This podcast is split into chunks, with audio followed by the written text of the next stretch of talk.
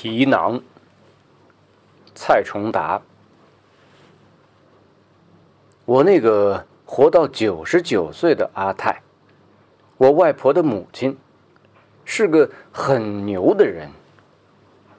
外婆五十多岁突然撒手，阿泰白发人送黑发人，亲戚怕他想不开，轮流看着。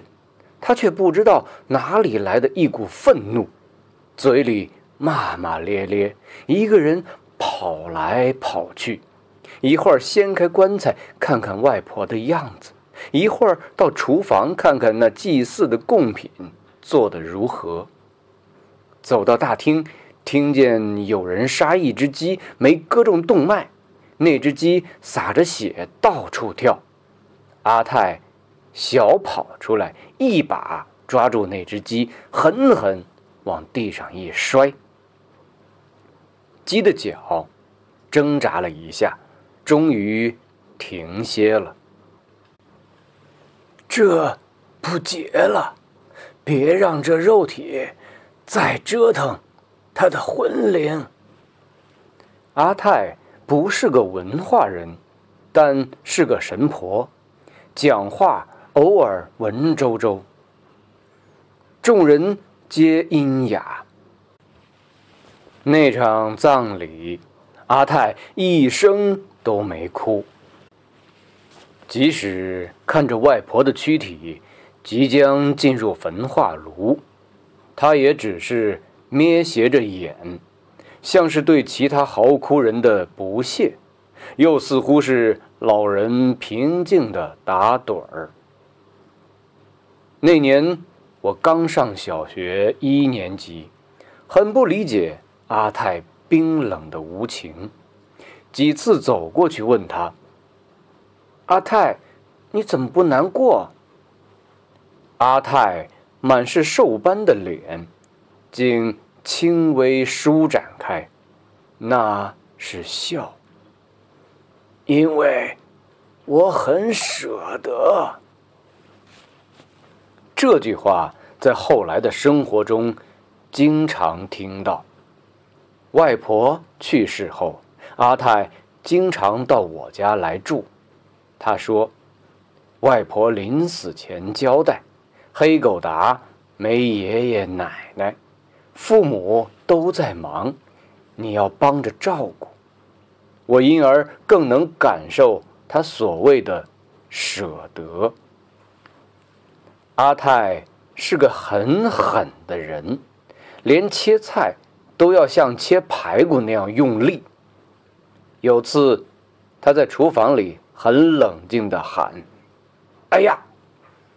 在厅里的我大声问：“阿泰怎么了？”“没事儿，就是把手指头切断了。”接下来，慌乱的。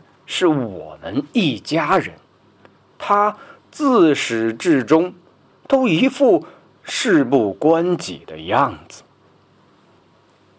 病房里正在帮阿泰缝合手指头，母亲在病房外的长椅上和我讲阿泰的故事。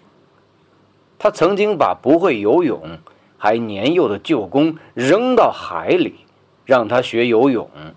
舅公差点溺死，邻居看不过去，跳到水里把他救起来。没过几天，邻居看他把舅公再次扔到水里，所有邻居都骂他没良心。他冷冷地说：“肉体不就是拿来用的，又不是拿来伺候的。”等阿泰出院。我终于还是没忍住问他故事的真假，他淡淡的说：“是真的呀。如果你整天伺候你这个皮囊，不会有出息的。只有会用肉体的人，才能成才。”说实话，我当时没听懂，我因此。总觉得阿泰像块石头，坚硬到什么都伤不了。他甚至成了我们小镇出了名的硬骨头。即使九十多岁了，仍然坚持用他那缠过的小脚，自己从村里走到镇上我老家，每回要雇车送他回去。他总是异常生气。就两个选择，要么你扶着我慢慢走回去，要么我自己走回去。于是老家那条石板路，总可以看到一个少年扶着一个老人，慢慢的往镇外挪。然而，我还是看到阿泰哭了。那是他九十二岁的时候，一次他攀到屋顶要补一个窟窿，一不小心摔了下来，躺在家里动不了。我去探望他，他远远就听到了，还没进门，他就哭着喊：“我的乖曾孙，阿泰，动不了了。”阿泰被困住了。虽然第二周他就倔强的想落地走路，然而没走几步又摔倒了。他哭着叮嘱我，要我常过来看他。从此每天依靠一把椅子支撑，慢慢挪到门口。坐在那儿，一整天等我的身影。我也时常往阿泰家跑，特别是遇到事情的时候，总觉得和他坐在一起，有种说不出的安宁和踏实。后来我上大学，再后来到外地工作，见他分外少了。然而，每次遇到挫折，我总是请假往老家跑。一个重要的事情，就是去和阿泰坐一个下午。虽然我说的苦恼，他不一定听得懂，甚至不一定听得到。他已经耳背了，但每次看到他不甚明白的笑。展开那岁月雕刻出的层层叠叠的皱纹，我就莫名其妙的释然了许多。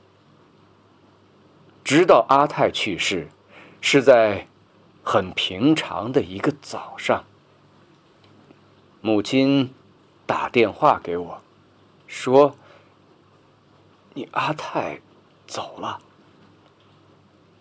然后两边的人。抱着电话一起哭。母亲说：“阿泰最后留了一句话给我：‘黑狗达，不准哭，死了不就是脚一蹬的事情吗？